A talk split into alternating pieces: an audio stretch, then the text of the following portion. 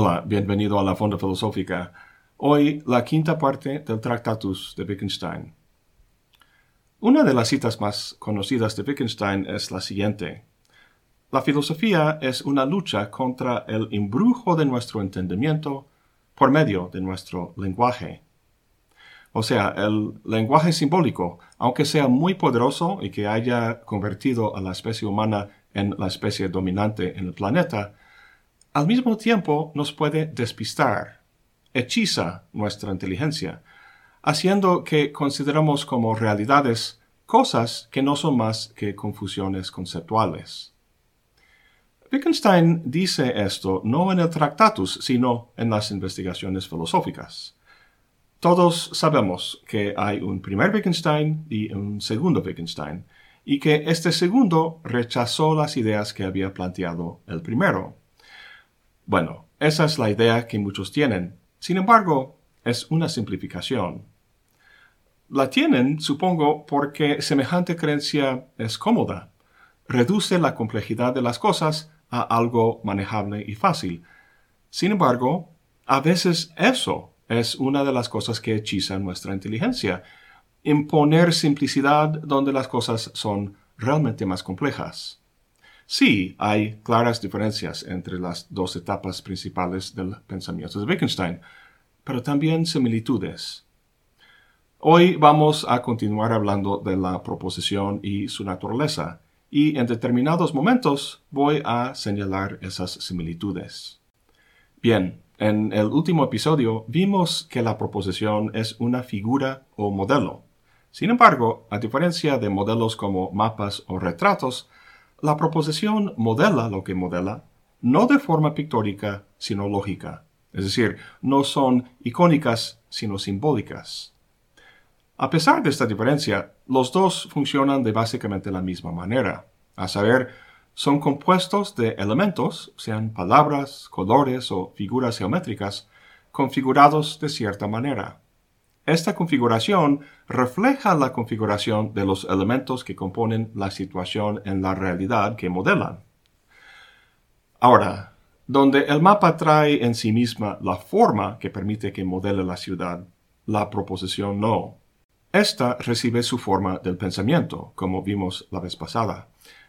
Entonces, piensas en algo, en una situación en el mundo, y externas ese pensamiento en una proposición o bien escrita o enunciada de forma audible. Antes no sabía yo en qué estabas pensando, pero ahora, en la forma de la proposición, tu pensamiento se ha materializado, digamos, para que lo pueda percibir con los sentidos. Esto es lo que Wittgenstein dice en la proposición 3.1. En la 3.2 dice, el pensamiento puede expresarse en la proposición de un modo tal que a los objetos del pensamiento correspondan elementos del signo proposicional. Esos elementos, como nos dice a continuación, los llama signos simples o nombres. Entonces, en el modelo, la proposición, los elementos son nombres y en aquello que es modelado, el mundo, los elementos son objetos, cosas.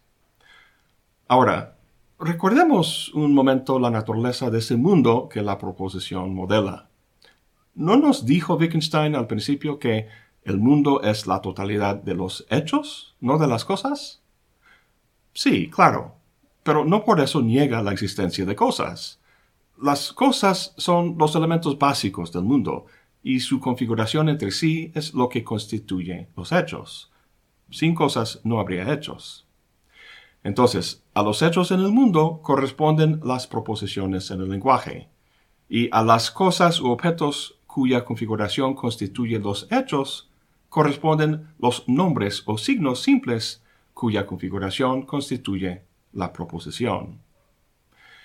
Por el lado del mundo hay hechos constituidos de objetos, y por el del lenguaje proposiciones constituidas de nombres. Pero eso no es todo. En la 3.201, donde introduce la idea de signos simples, dice que la proposición en que ocurren es completamente analizada. Más adelante la llamará una proposición elemental. Cuando decimos que la proposición corresponde al hecho en el mundo, deberíamos ser más precisos y decir que la proposición elemental corresponde al hecho atómico. ¿Te acuerdas de eso del hecho atómico? En el alemán de Wittgenstein el término es Sachverhalt. Como comentamos, su traducción más común es estado de cosas, pero en la primera traducción al inglés se tradujo como hecho atómico, lo cual me parece atinado y sugerente. Toda la discusión de elementos combinándose para crear hechos por un lado y proposiciones por el otro utiliza la metáfora atómica. Cuando un químico o físico pregunta por los constituyentes básicos de algo, van más allá de la sustancia en el nivel macroscópico al nivel microscópico de los átomos que se combinan para formar moléculas y estas que forman estructuras más grandes, etc. Si mandas una sustancia a un laboratorio químico, digamos una muestra de agua de un río contaminado, el químico lo analiza reduciéndola a sus componentes básicos, y así te puede decir qué cosas están contaminando el río.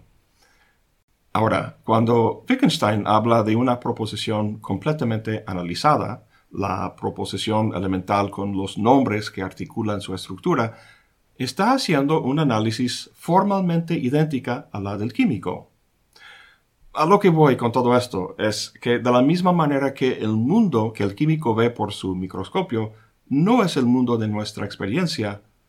El lenguaje de las proposiciones elementales no es el lenguaje que hablamos de forma cotidiana. Este último es más bien complejo, y los hechos en el mundo a los que se hacen referencia son también complejos. Si te acuerdas, el término general que utiliza para los hechos en general no es Sachverhalt, sino Tatsache. En todo caso, esos hechos son como la sustancia que llega al laboratorio químico para ser analizado.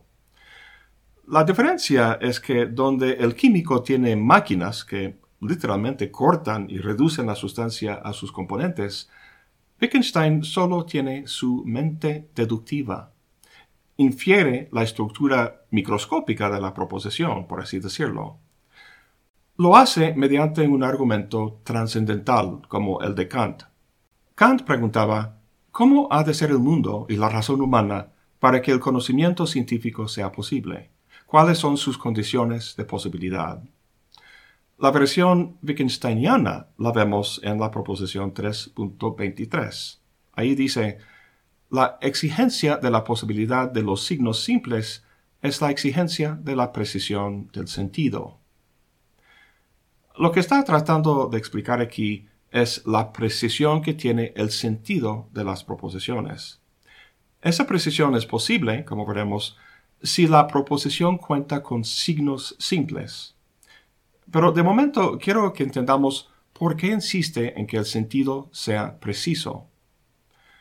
Todos tomamos fotografías con nuestro celular. Posteriormente, revisándolas, tiramos las que están borrosas, ya que nos gustan las fotos nítidas, bien enfocadas. Una proposición cuyo sentido es impreciso o vago es como una fotografía borrosa. De alguna manera no logra captar o modelar bien la realidad. ¿Por qué? Pues vamos a partir del lenguaje cotidiano, una discusión, entre dos personas. Muchas veces la discusión avanza con preguntas que piden esclarecimiento. Perdón, no entendí. ¿Qué quieres decir? ¿Te refieres a X o Y? Si una persona le dice a su vecino, ayer oí que sonó una alarma, pues está diciendo algo sobre el mundo. Su proposición es un modelo de algo que se dio, algo que es el caso. Si es en efecto el caso lo que dice, ¿qué es lo que lo hace verdadero? Pues precisamente el hecho en el mundo. Pero el detalle es que lo que sucede en el mundo no es vago en preciso, sino absolutamente determinado y específico. No sonó cualquier alarma, sino una en particular. Y no sonó en cualquier momento de ayer, sino en un momento determinado. Si la proposición es verdadera, es un hecho muy específico lo que lo hace así. Y para determinar cuál es ese hecho, y si se dio o no, el sentido de la proposición lo tiene que especificar. Tal y como se enunció, la proposición es imprecisa. Tiene que analizarse para que su sentido se vuelva preciso y el hecho que la hace verdadera se indique. Entonces, volviendo a la proposición de Wittgenstein, la 3.23, la exigencia de la precisión del sentido es lo que exige que la proposición tenga signos simples. Llegamos a un signo simple cuando un signo complejo no puede analizarse más, y es ese signo simple lo que corresponde al objeto concreto y determinado en el hecho en el mundo. Ahora bien, en la mayoría de los casos de una discusión normal como esta entre vecinos, no es necesario hacer todo un análisis lógico donde se vuelvan explícitos todos los elementos del lenguaje. Por el contexto, la intuición y la experiencia, entendemos el sentido de lo que uno dice y podemos juzgar al respecto de forma competente. De la misma manera, podemos hornear un pastel sin tener explícitamente presente la estructura atómica del bicarbonato y la harina. Entonces, el análisis de una proposición llega a sus elementos básicos, los signos simples o nombres, los cuales corresponden o se refieren a los objetos en el mundo cuya configuración constituyen los hechos. Wittgenstein sigue en el texto esclareciendo la naturaleza de las proposiciones y los nombres. En la 3.3 dice, Solo la proposición tiene sentido. Solo en la trama de la proposición tiene un nombre significado. Aquí vemos la distinción entre Sinn y Bedeutung, entre sentido y referencia que Wittgenstein toma de Frege. A veces Wittgenstein emplea Bedeutung en el sentido de significado, pero aquí el sentido es netamente referencia. Como vimos en el último video, para Frege, tanto las proposiciones como los nombres pueden tener sentido y referencia. Para Wittgenstein, solo las proposiciones tienen sentido y solo los nombres referencia. Como acabamos de ver, los nombres hacen referencia a los objetos en el mundo, los objetos que constituyen los hechos. Lo curioso es que Wittgenstein dice que lo pueden hacer solo en el contexto de una proposición. Si digo Pele, ¿es necesario que ese signo aparezca en el contexto de una proposición para que esté relacionado con ese objeto en el mundo que es el famoso futbolista? Para Wittgenstein sí. En la 3.221 dice, a los objetos solo puedo nombrarlos. Los signos hacen las veces de ellos. O sea, los signos representan los objetos lo cual es tanto como decir que están en lugar de ellos, actúan como sustitutos. En el mundo, los objetos no están aislados, sino que guardan relaciones entre sí o con cualidades. Si es así, entonces los nombres que están en su lugar tienen que hacer lo mismo, y esto no lo pueden hacer solos, sino solo al combinarse con otros nombres en una proposición. Mi ejemplar del Tractatus es una edición bilingüe, alemán-inglés. Y aparte tengo el texto en español, así que para cada proposición veo tres textos distintos. Sin embargo, sabemos que no son esencialmente distintos. Es una y la misma proposición, la misma idea, vestida, digamos, de tres maneras distintas. Un lingüista estaría interesado en esos distintos vestidos, pero Wittgenstein no como filósofo, está interesado en lo que tienen en común, esa proposición. Pero eso no es todo. El Tractatus, como cualquier libro, está lleno de muchas proposiciones. En el fondo, a Wittgenstein no le interesa ninguna en particular, sino lo que todas tienen en común. En pocas palabras, está interesado en la esencia de la proposición como tal, no en lo inesencial o accidental. En las 37 proposiciones que faltan para terminar esta sección y llegar a la 4, vemos este interés puesto en marcha, haciendo abstracción del contenido del vestido para llegar a la forma, a la mera esencia de la proposición.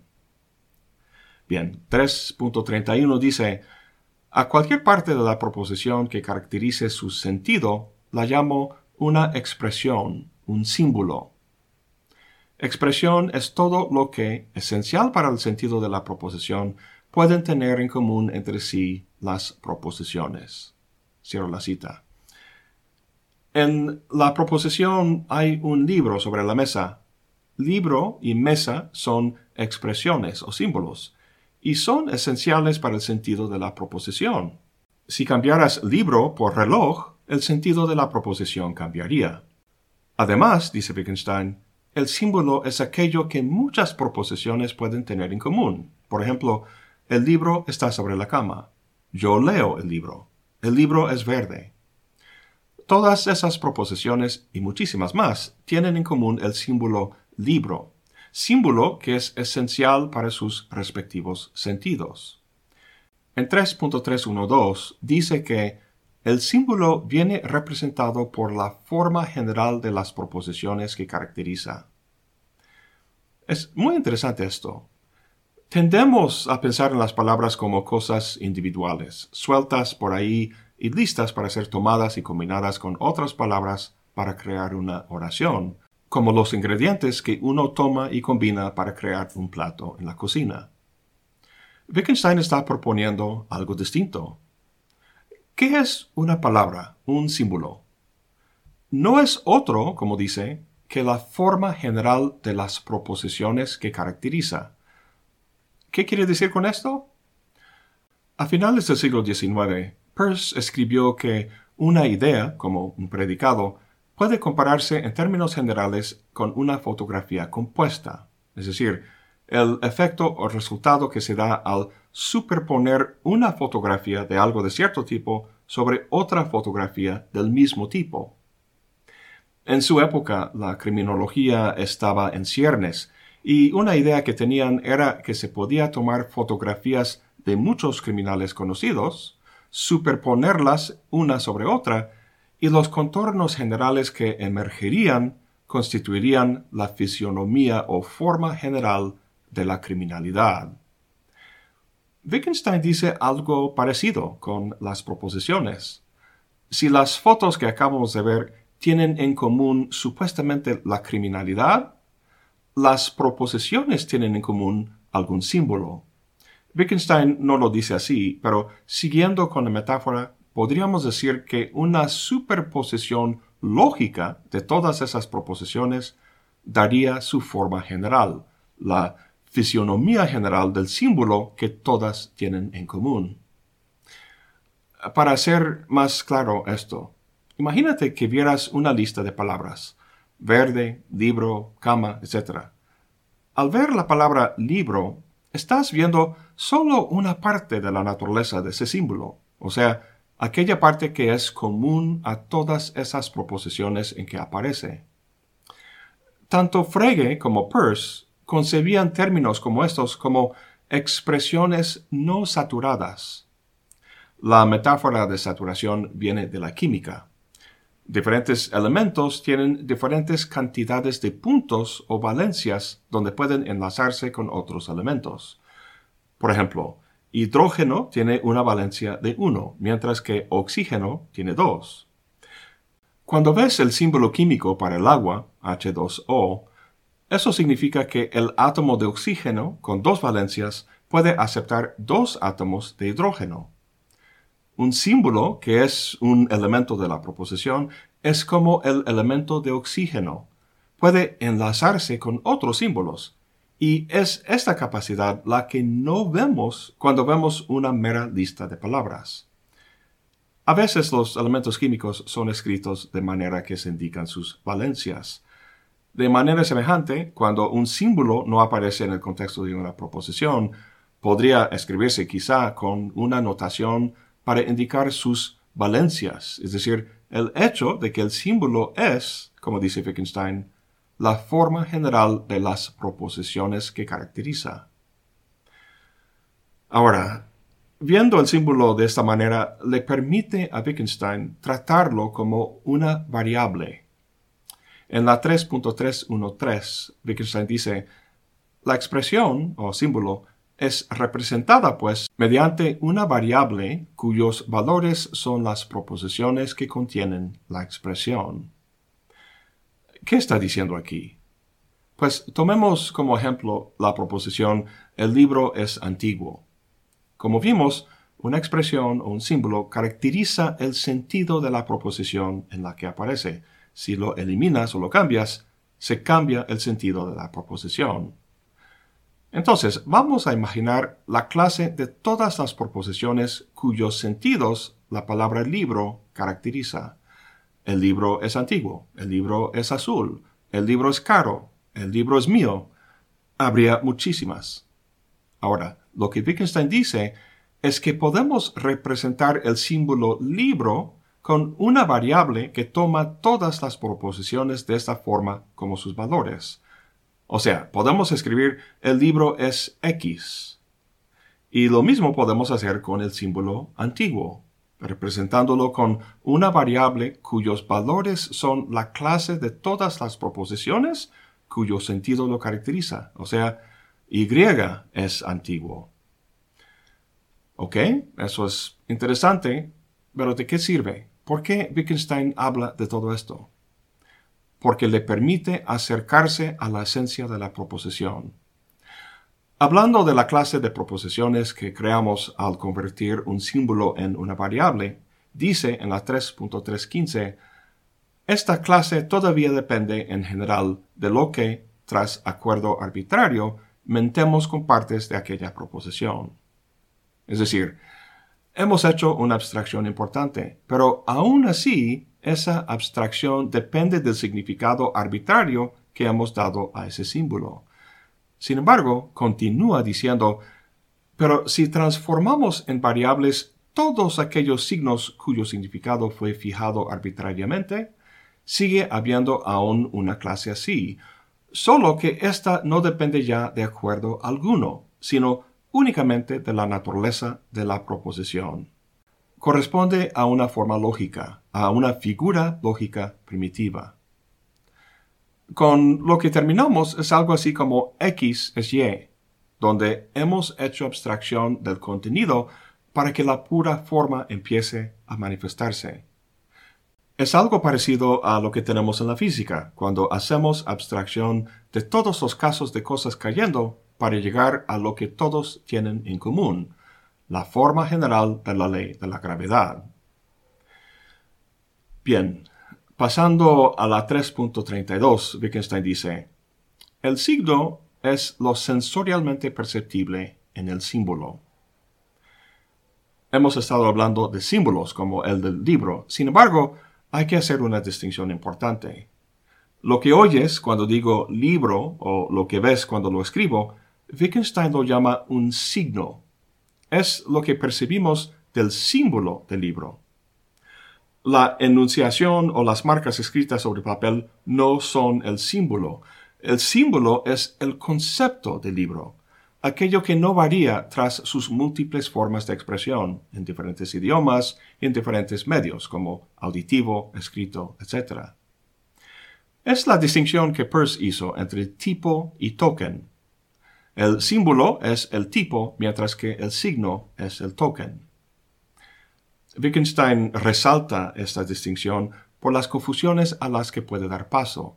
Como dice en 3.322, diferentes signos pueden significar el mismo símbolo, y quizá más problemático, el mismo signo puede significar diferentes símbolos. En 3.323 da el ejemplo del signo es. Dice, Así, la palabra es se presenta como cópula, como signo de igualdad y como expresión de existencia.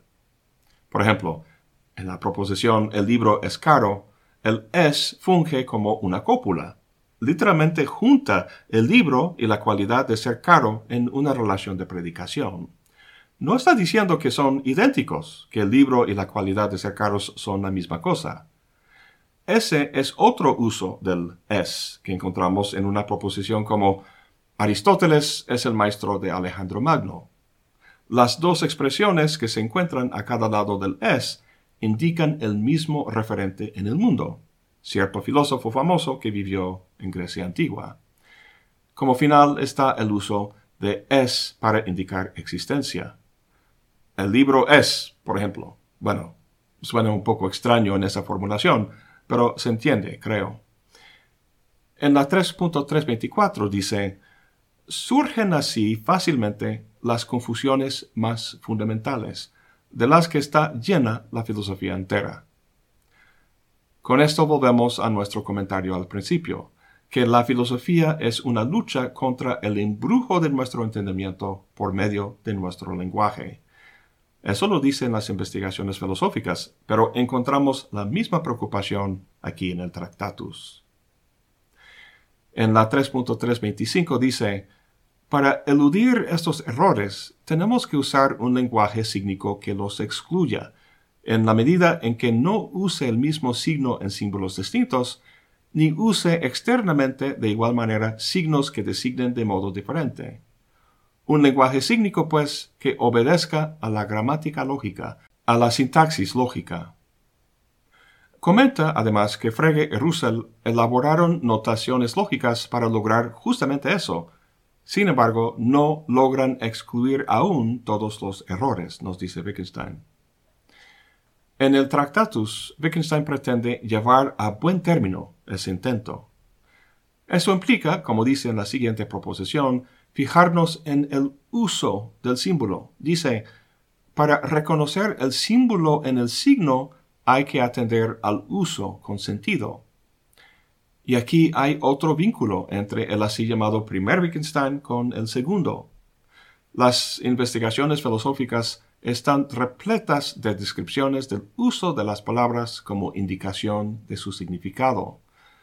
Pero está primero aquí en el Tractatus, de hecho, está primero en Peirce. Su famosa máxima pragmática dice que el significado de una palabra es el conjunto de todos los efectos prácticos que se dan en consecuencia de su uso práctico en la experiencia. La aplicación de la máxima a los diferentes sentidos de es, que vimos hace poco, podría resolver muy bien el problema que Wittgenstein señala, pero vamos a ver cómo él lo hace. En el segundo video de la serie, creo, hablamos un poco de las teorías de Frege y Russell. Frege había elaborado una teoría de conjuntos en la que Russell encontró un problema que conducía a una paradoja, la así llamada paradoja de Russell, la cual Russell resolvió con su teoría de tipos. Vamos a revisar brevemente este tema. Para fines de esa discusión, la teoría de conjuntos dice que para cualquier propiedad como rojo, viejo o mexicano, hay un conjunto de cosas a las que esa propiedad aplica. Entonces podemos pensar en todas las personas que tienen la nacionalidad mexicana. Todas ellas forman un conjunto con esa propiedad. Ahora, el problema que Russell identifica en el trabajo de Frege tiene que ver con la autorreferencia. Entonces, vamos a complicar las cosas un poco. Consideramos la siguiente propiedad la de ser un conjunto que contiene a sí mismo. ¿Qué cosas tienen esa propiedad? Pues una cosa sería el conjunto de todos los conjuntos. Siendo un conjunto, naturalmente contiene a sí mismo, es decir, es miembro de sí mismo. ¿Y un conjunto que no contiene a sí mismo? Un ejemplo sería el conjunto de todos los mexicanos. Los conjuntos en general tienen diversas propiedades, pero una de ellas no es ser mexicano. Entonces, ese conjunto obviamente no contiene a sí mismo. Bueno, hasta ahora todo bien, pero con la siguiente propiedad todo se viene abajo. ¿Qué tal, dice Russell, el conjunto de todos los conjuntos que no contiene a sí mismo? A lo mejor digas, pero ya vimos ese, ¿no? Ese del conjunto que no contiene a sí mismo. Sí, ya lo vimos, pero este es el conjunto de todos los conjuntos que no contiene a sí mismo. O sea, está refiriéndose a sí mismo. Russell ilustró la paradoja a la que da paso con el ejemplo de cierto barbero. El barbero, dice, es el que rasura a todos aquellos y solo ellos que no rasuran a sí mismo. La pregunta es si el barbero rasura a sí mismo, o sea, si el barbero es miembro de ese conjunto. Si uno responde que no rasura a sí mismo, entonces es miembro del conjunto, es decir, cuenta entre las personas que es rasurado por el barbero. y al ser él ese barbero, entonces debería rasurarse a sí mismo. Paradoja. Y si uno responde que sí rasura a sí mismo, entonces no es uno de esos que no rasuran a sí mismo. Y dado que únicamente estos últimos son los que son rasurados, por el barbero, no puede rasurarse a sí mismo. Otra vez, paradoja. Dado que la paradoja surge debido a la autorreferencia, es decir, un conjunto conteniendo a sí mismo, Russell la resolvió al jerarquizar el lenguaje en diferentes niveles o tipos. Hay un lenguaje básico que habla de objetos, digamos. Luego, una clase o conjunto de proposiciones cuyos objetos son las proposiciones del primer nivel, o sea, proposiciones sobre proposiciones que versan sobre objetos y un tercer nivel que tiene como objeto las proposiciones de los primeros dos niveles, y así sucesivamente. El punto es nunca dejar que proposiciones hablen sobre sí mismas, sino solo sobre proposiciones de niveles inferiores en la jerarquía. Bueno, ¿qué dice Wittgenstein de todo esto? En 3.33 dice, La sintaxis lógica no permite que el significado de un signo juegue en ella papel alguno. Tiene que poder ser establecida sin mentar el significado de un signo. En el último video y en este, hemos comentado que solo las proposiciones tienen sentido o significado. Los signos o nombres no, ellos solo tienen referencia. En la 3.331 dice, a partir de esta observación lancemos una mirada a la teoría de tipos de Russell. El error de Russell se muestra en que tuvo que hablar del significado de los signos al establecer las reglas sígnicas. Este problema lo tratamos con cierto detalle en el segundo video de la serie, por lo que no voy a repetirlo ahora. El otro problema que tiene con Russell y su teoría de tipos lo comenta en la 3.333. Ahí dice que una función no puede ser su propio argumento. Esos son términos que toma de Frege, pero básicamente lo que está diciendo es que una propiedad no puede predicarse de sí mismo. En eso está de acuerdo con Russell, pero no hace falta su intrincada teoría de tipos, sino solo la concepción del lenguaje que Wittgenstein está elaborando, o sea, una en la que la relación entre signos y símbolos está claramente distinguida. Si una propiedad predica sí misma a sí misma, la propiedad que predica está jugando un papel gramatical distinto del que juega la propiedad que es predicada. Sin embargo, si se denotan con el mismo signo, se va a pensar que el papel es el mismo y así surge la paradoja. Por cierto, anoche en una película vi un ejemplo perfecto de una propiedad predicándose a sí misma. Es una película maravillosa que les recomiendo muy ampliamente. Se llama Ikiru, del famoso director japonés Akira Kurosawa. En una escena, una señorita está contando a un compañero de trabajo los apodos que ha dado a varios de sus compañeros de trabajo, apodos que ejemplifican su forma de ser. Menciona un apodo y luego su compañero tiene que adivinar de quién es. Hace esto dos o tres veces y luego menciona no el apodo, sino el nombre de uno de los compañeros, un tal señor Saito. Y le pregunta a su compañero, ¿cuál crees que sea su apodo? Su compañero piensa y piensa, pero no se le ocurre nada. Luego dice la señorita, la marca distintiva del señor Saito es que no tiene ninguna. Y los dos se ríen paradójicamente no tiene ninguna marca distintiva y a la vez sí la tiene. En esos casos, tenemos ejemplos del lenguaje hechizando la inteligencia. Pero si cuidamos el lenguaje y llamamos cosas diferentes por nombres diferentes, entonces muchos problemas filosóficos desvanecen, incluyendo la paradoja de Russell. Curiosamente, lo que le motivó a Wittgenstein a escribir el Tractatus fue la paradoja de Russell, y aquí lo vemos despachando la solución de Russell en un par de proposiciones. No es del todo convincente, porque el problema con Russell no fue un simple error lógico que cometiera, sino su concepción general del lenguaje y cómo funciona. Para responder plenamente a Russell, Wittgenstein tiene que terminar de detallar su propia concepción, pero estamos solo a la mitad del libro. En el próximo video empezamos con la proposición 4. Eso es todo por hoy. Gracias por acompañarme. Hasta la próxima y buen provecho.